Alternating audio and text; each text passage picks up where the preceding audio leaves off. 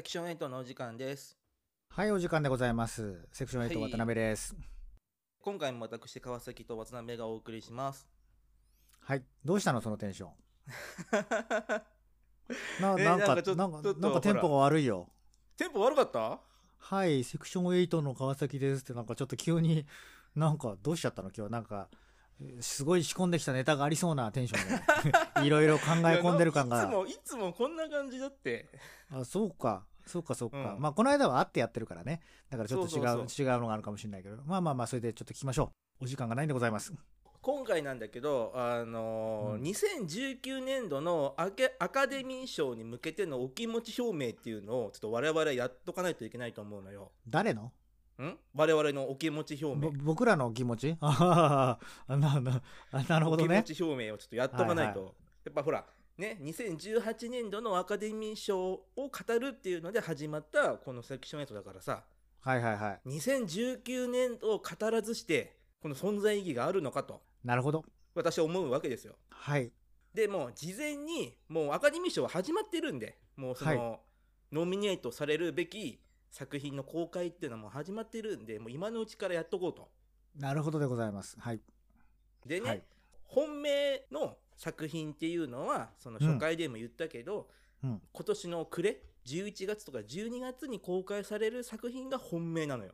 なるほど。じゃあまだ出てないということですね。そうまだ出てないけどあのまあそれはいわゆる今までのアカデミー賞対策としてはじ年末に出すっていうのが通例だった。どうなんですか？最近はそうじゃなくて。なんかお気持ち表明をするのになんか一番重要なところをやってないなんてまるですごく効率の悪い勉強してる受験生みたいになってるけど大丈夫ですか？もう一回言って。え なんかえ11月12月が一番アカデミー賞の山になる可能性があるのにまだそこに来てないのにお気持ち表明をしてしまうっていうのはなんうん。か試験のテスト範囲とかが定まってないのになんだかわからない勉強をしてるような受験生みたいなそういうことになってなませんか？大丈夫ですか？いやそれは渡辺さんがほらちょっとあんまいい大学行ってないからそう思うだけであって今回はねお前よりはお前よりはいいだろうって いやいやいや今年はね違うんですよ、違うの？うん。近年のアカデミー賞は8月、うん。10月の公開される映画もこういいのがガッてきてで今年は特にそれが顕著に現れてるのよ。だって今年は現れてるってだってまだ結果出てないじゃん。いやいやいやどういうこもうで「Once Upon a Time in Hollywood」っていうクエンティン・タランティーノの9作目のはいはあはあはあ。映画ですよ。もうあれが8月に公開でもう出来も超いいとなんかいかにも映画マニアが湧きそうな感じがするよね。そうそう映画マニアが映画マニアのために作った映画マニアのためだけの映画って感じ。でハリウッドの昔の話をクエンティン・タランティーノが語るっていう時点で語るとか撮るっていう時点でもう内容見なくてももう別にそれにアカデミー賞あげたらいいじゃん。いやいや渡辺さん甘いよ。甘い？甘いね。だってもうみんな好きでしょ。そんなの。内容見なくたっていいでしょ。みんなあげちゃってくださいよって話でいや甘いっすね。で甘いっすか？まだまだあるのよ。で次あのね10月に公開されたジョーカー。DC コミックアメコミのジョーカーっていうね、俺そっちの方が興味ある。まだ見てないけど。いやこれもねまたねその、アメコミっていう枠を超えたね映画でね、バットマン出てくんの？厳密に言うと出てくるっちゃ出てくるんだけど、ああそのヒーローとしてのバットマンじゃなくてブルース・ウェインっていう一個人の人間それじゃあまあブルース・ウェインが出てくるだけでバットマンとしてのアクションシーンとかはないってこと？ないない。まだブルース・ウェイン子供の時だから。ああそうか。おバットマンになる前のブルース・ウェインが出てく俺ねバ前も言ったけど俺バットマンにはすごくあの共感があるからね。るなんで？いやいやただ単にバットマンが好きだっていう話で。まああと 境遇が似てるからかな。境遇が似てる？両親健在じゃないの？俺もちっちゃい頃あのオペラの帰りに両親が殺されたことがあってね そっかそうなんだ。大変だったね。なんだよそのリアクショ大ン変だったね。き奇遇なんだけどね。オペラの。トラウマでしょ？お母さん殺されて真珠のネックレス飛び散るのがトラウマそなんでしょ？うそうそうそうトラウマだろ。オペラの帰りはねちょっと怖いなっていう感じを含めてちょっと共感があるんだよね俺ね。まあ続けてください。であのーベネチア国際映画祭でジョーカーがキンキングマ賞か。ベネチアじゃねえやベルリンだあのたけしが撮ったみたいなやつ？あのビートたけし一が番いい賞を取ったのっていうもうもう前評判っていうか実績もあって、うんうんうんでそれがそのアメコミ映画に不利って言われてるアカデミー賞でどこまでいけるかっていう楽しみ。まああれだよねあのいつもみ内容見てるわけじゃないんだけどまださうん。アメコミにしてはバットマンってさなんか単純じゃなくてさテーマ性が深い設定になってるもんねそもそもがねだから俺みたいなあんまりアメコミを見ないような人でもバットマンにはちょっとあの作答できる部分があるというかさそうだね。原作、まあ原作もいろいろありすぎてわからないんだけど、まあ一般的なイメージとしては、こう、ヒーローヒーローしてるんじゃなくて、なんか葛藤する個人が戦ってるっていう。そうそうそうあとまあ単純に言うならヒーローっていうのが絶対的に強くてさあの、うんただ単に絶対的な善と描かれるわけではなくてバットマンっていうのはやっぱりヒーローを多分個人的にやってるんだけど人間であり別に超越した力があるわけじゃないじゃん、ただ資材をな使って別に特殊な機械を使ってる人ってなんか特別な力があるっていうわけじゃなくあのーうん。あれでしょ？マーシャルアートを自分の力でさ極めてあの格闘家でああってさらに自分で法律違反をしてヒーロー活動をしているわけであってだからジョーカーとかに心を揺さぶられる時にはバットマンはヒーローの面をしてるけど法律を破ってるっていう意味では別に俺たちと変わんないだろっていうところでその正義と悪というのは何かみたいなそのなんていうの善悪二元論では語れない何かを語ってるっていうところがちょっと複雑な設定でさうん、うん。あのショーとかには絡みやすいテーマなのかなっていう印象を受ける。まあそんなバットマンでもね、あの、うん。最高傑作って言われてたダークナイトはね、賞取れなかったからね。はいはいはい。まあヒース・レジャーは取ったけど、カズが前語ったあの IMAX カメラだっけ？そうそうそうそう。で、あと、あのーちょっと小粒だけどいい映画があって、あの、うんブラピ主演のアドアストラっていう SF 映あ画があはいはいはいはいはい。あれもね、めちゃくちゃ出来がいいの。あのみんなねそれね俺ポスターだけは見てる。ああ、はいはいはい。ブラピのアップのやつでしょ？六本木ヒルズに出入りしてるからねあの入り口のところに映画館もんね。映画館あるからそこにいつもポスター買ったってやっぱ評判のいいのはあのポスター貼ってある長さが長いねやっぱりずっと上演してんのかなそうそう、違う違う。なんかあの、いいところに貼ってあるし。ああそういうこともあるんだだからなんかね、どの話題をされてもなんとなくねこのあああんなポスターだったのなっていうのがねこう頭にね浮かぶ見に行ったわけじゃないのに いや、見てよ。で、これは個人的には、ブラピが俺はなんか主演男優で賞取れるんじゃねえかなって個人的には思ってる。なるほどそれくらい芝居良かった。ちょっとさあの質問なんだけどさ俺、うん。映画館で見見ないのよあんまり。うん。あの家で見るのが好きなの見るならね。うん。やっ。ぱやっぱり最新のものっていうのを見るっていうのはやっぱ意義があるの。どこで？家でってこと？映画館でいやそうじゃなくてあの映画館が最新じゃない。新しいものが見れるわけじゃん、まあ、き基本的にはね。やっぱ時流に合ってるとかそういうの含めてやっぱじ時代に出てきた瞬間に見るっていうのが一番いいのかな。ああ。いやカズなんかほらめちゃくちゃ映画館に行くじゃない。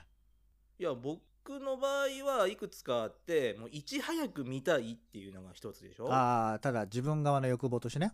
そうそうそう。で、やっぱりその、さっきも言ったけど、IMAX とか、でそういうので撮ったやつは、映画館の機材とかじゃないと、うちのテレビで見ても、そんなはっきりわかんないから、なるほど。機材の良さを体験するためには、いいいい上映環境のところで見ないと、あんまり見ないから行くっていうのと、なるほどね。あの、まあ、もう半分習慣になってて、子供の時と映画館行ってたから、土日映画館っていうのはいはいはい。もう癖になっているみたいな感じ。なんかみんながほら、スポーツの試合見に行くと同じで、ぼこのネクラの俺は映画館が俺の スポーツ、何こう、フィールドだみたいな感じで言ってる。なるほどね。ちょっとね僕はどうしても最近なんか人嫌いに拍車がかかってしまってなんか隣に知らない人がいるっていうだけで落ち着かないみたいなね まあ今時代が良くなってさ、昔はほら、ビデオとか DVD もなかったから、嫌顔でも映画館じゃないと見れなかった。まあまあね。まだ三重三重には DVD も来てないんだっけ？DVD ね、今、いまだにあの、あれでも紙芝居だからさ、紙芝居のおじさんがなんかあれで紙しょ？芝居のおじさんがこう、さじ加減で決まるから。キャプチャーしたシーンとかをこうやって後ろでなんかジョジョジョーカーがなんとかしたそうなとかってみ三重弁で言ってくるんだろ？そうそうそう。そう。その紙芝居見たらジョーカーすっげえ面白かった。了解です。次行きましょう。半分半分経っちゃいましたよ今でね、あとね、あとね、あと、これちょっと変化球で、日うん。あのネットフリックスが作った映画、ジ・アイリッシュマンっていう。それは上映されるってこと？映画ってことは一応ね、あのアカデミー賞ノミネートを狙ってるから、アメリカのロサンゼルスでは限定公開はされるはず。なるほどね。なんかちょっとコス辛いね。で、日本で映画館でやるかって言ったら微妙。うーん。去年のあ作品賞を取ったローマは取った後に映画館でやってた。限定公開。もうじゃあもうそれはあれだ。アカデミー賞を狙いたいからちょっとアリバイのように公開したみたいなもんなんだてかアカデミー賞入りたければロサンゼルスの映画館で1週間以上上映させないといけないからまあだからそそそういうね条件をクリアするためだけにやったみたいなもんでね。そうそうそうそう。だから次叩かれてるのよ。うーん。それもあのマーティン・スコセッシの映画で、まあ、あのスタジオに企画書出したら全部断られて。うん。でネットフリックスだけがゴーサイン出したのよ。へえだからあんまりこの G. アイルシマンをネットフリックスでやるってアカデミーに狙いに行くっていうのを叩くのはちょっとお門違いっていう。あ断られたからやってんだよっていうのがあるからなんか個人的にはあんまり言ってほしくないなと思うけどまあいろいろあるよね。全裸監督とか絡んでこないの？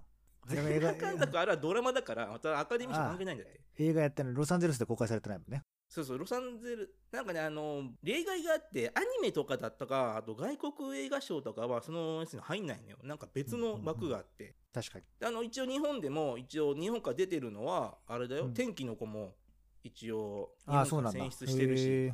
あと怪獣の子供だっけ？怪獣の子だっけ？うん。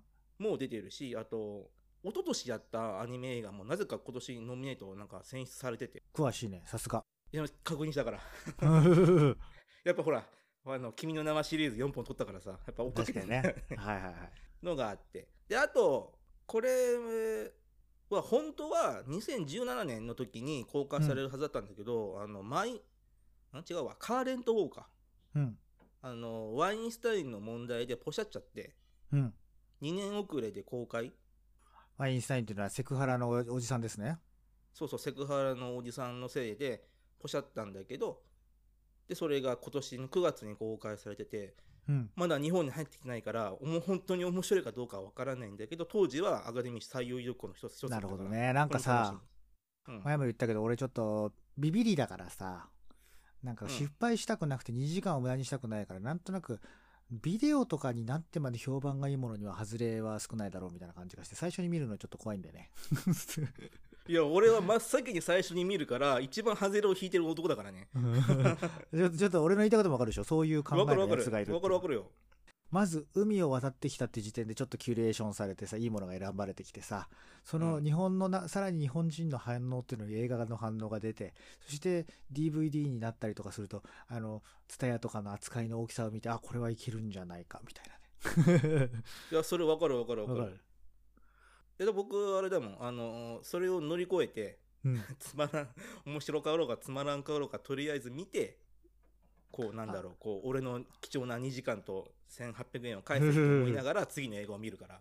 あとねもっとせこい時なんかもう逆に90年代ぐらいの映画とかを見た方がさ TSUTAYA とかに埋もれてるさあんな時代を生き延びたってことはそれなりに名作なんだろうと思って結構面白かったりするんだよねそれはずるいよ。見てよ。90年代から映画館通ってる身としてはさなんかそれはやめてよ。ずるいよ。頑張ったのに俺子供の時。でもずるずるずるいけどちょっと論理的ではあるだろ？まあまあ理にかなってるし多分それが一番賢いんだと思うけど。そうだからちょっとね15年以上前ぐらいの映画で生き残ってるものを見るとね結構確実って言っていいほどそれなりに面白い。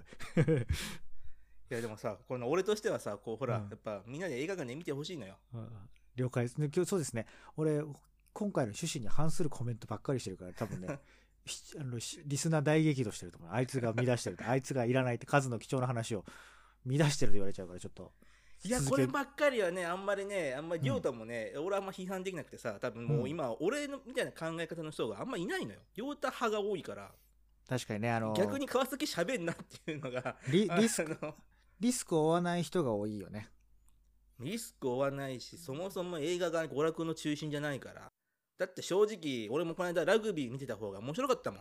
映画なんかで映画見てるよりか。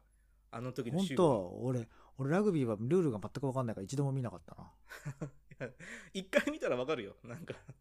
わかる？80分頑張ってみたらね大体のルールは分かってきた。だってボ細かいールルールは分かんないけど。ボール楕円形なんだよ。わかんないよそんなのって感じ関係ないよボール楕円形楕円形の方が持ちやすいんだよあれ。あそういうこと？よくわかんないけどさ。まあまあまあ映画の話に戻りましょはい。であとね最後にもう一本ね現段階で僕がおすすめしてる映画があってね。ううん。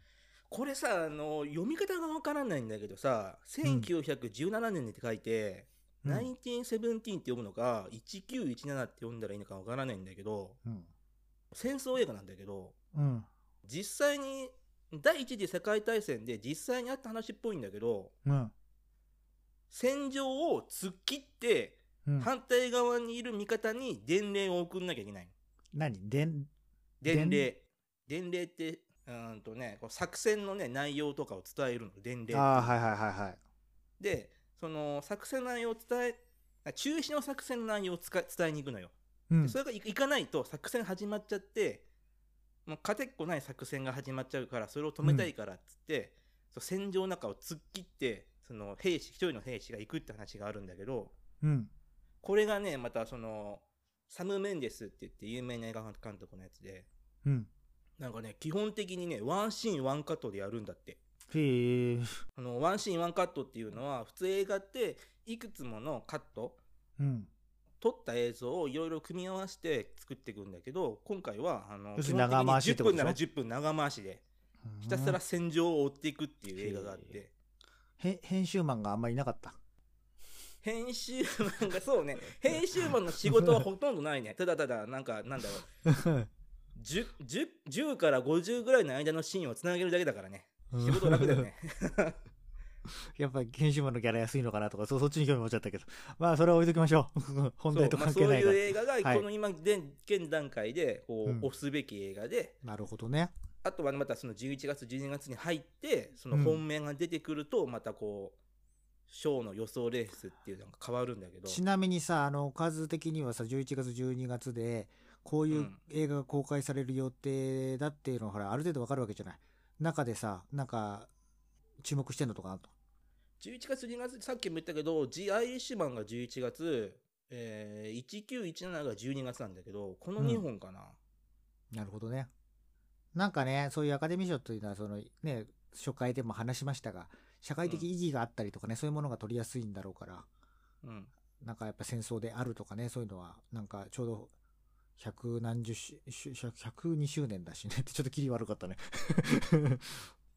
11917だったら、今、ちょうど102年後だね。102年後うん、なんか、キリいいねって言おうかと思ったけど、よくなかった。全然切り悪いよ なるほどね。じゃあそういうのは全部数は見に行くわけ？そう全部見に行ってうん。まだアカアカデミー賞決まってからまたあの初回のごとくあれをひたすらやるっていうそうですね。もう、なんか、日本で一番アカデミー賞を語ってる人間の一人だろうね、きっとね、君はね。過言でもないとポッドキャスト界でアカデミー賞を語っててなおかつこう1年かけて準備してる人間ってあんまりいないと思う もうなんか、ポッドキャスト界の水野晴郎とか呼んでいいですか？恐れ多いよ あの人さみんななんか小バカにしてるけどめちゃくちゃすごい人だからねいやいや、そうそうだよ。だから、めちゃくちゃすごい人だから、ポッドキャスト界では、そこのポジかな、数は、みたいなね。じゃあもうまあそうなっていくそうなればね個人的には嬉しいし、でもそういう方向性で行っていいのかなっていうなんか疑問もあるよね。だから、数がシベリア超特急とか、そういうのの感じでやるみたいな、なんか、よ 四日一と超特急とかやるんだよ、きっと。俺シベリアと超特急は俺あれやらない方が良かったと思うんだよね。ぶ っちゃけなんかシリーズ続いたけど 正直やんなくてよかったと思うからあれちょっとなんか見ると切なくなるんだよね。やっぱそうなんだ。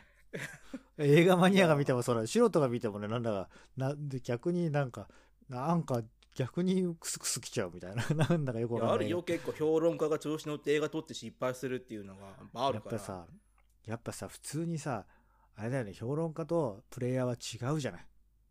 違う違う、いややっぱういやまああのヌヌーベルバーグで成功例はあるから、まあ、間違いじゃないんだろうけどまあまあ、いや、でもほら、映画に限らずさ。やっていい人と悪いことがあるっていうことでわーわー言うとおりますがお時間ですね。はい。ということで、カズ、あの、今日は、ポッドキャスト界の、あれよ、水野晴郎さんですから、あの、はい。ご、ご挨拶あると思うんでお願いします。あれなんだっけ？なんて言うんだっけ？ちょっと俺に忘れないで、いや、映画って本当にいいもんですね、でしょ？ああなるほどね。はいじゃあいきます。はい。映画って本当にいいものですね。さよなら、さよなら、さよなら。さよなら。